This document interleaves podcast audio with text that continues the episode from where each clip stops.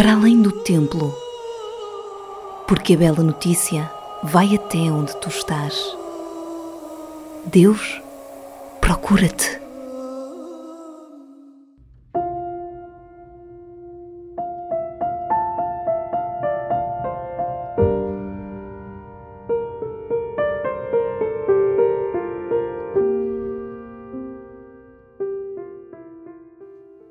Estamos a viver o quarto domingo da Quaresma, eh, conhecido como o Domingo Letare, ou seja, o Domingo da Alegria.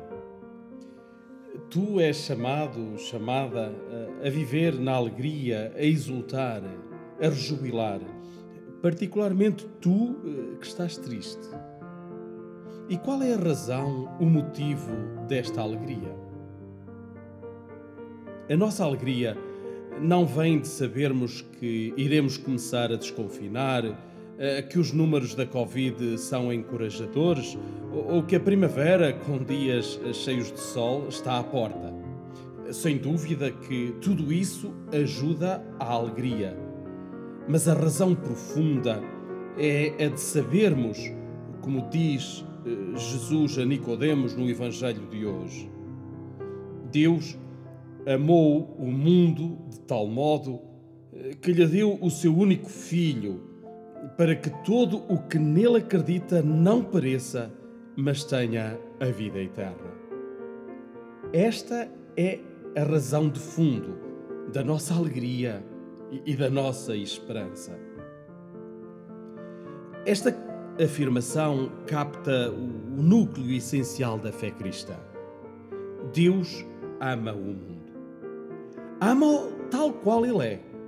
Este mundo onde tu e eu vivemos, que é um mundo inacabado, imperfeito e incerto, eh, cheio de conflitos e contradições.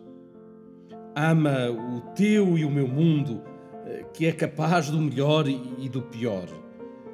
O mundo não segue o seu trajeto e a sua história sozinho. Deus envolve-o Deus mistura-se na nossa vida, entra na história da humanidade.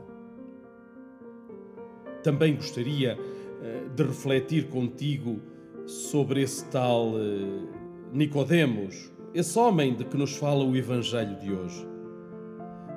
Nicodemos eh, tem uma grande estima e admiração por Jesus e quer conhecê-lo melhor, mas não ousa comprometer-se e vai ter com ele durante a noite.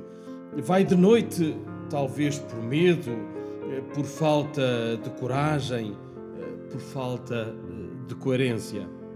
Jesus, a primeira coisa que faz é respeitar o seu medo, é compreender a sua fraqueza.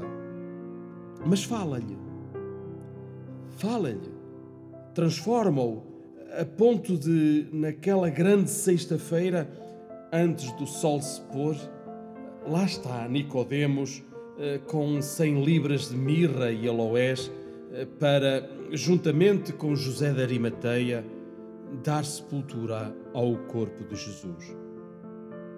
Na verdade, o encontro com Jesus eh, tinha transformado a noite do medo em dia de coragem. Agora, na hora da cruz, os corajosos fugiram e o medroso voltou. Prefiro ser um medroso debaixo da cruz do que um corajoso a fugir.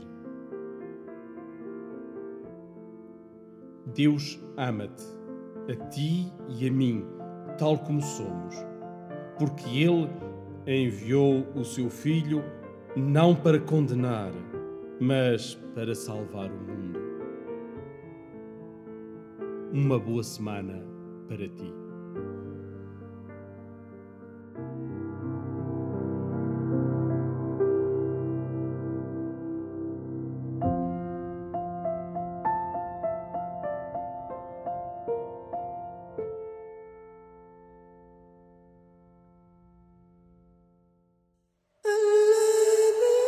Acabaste de escutar uma reflexão do Padre Sérgio Diniz. Sempre ligados.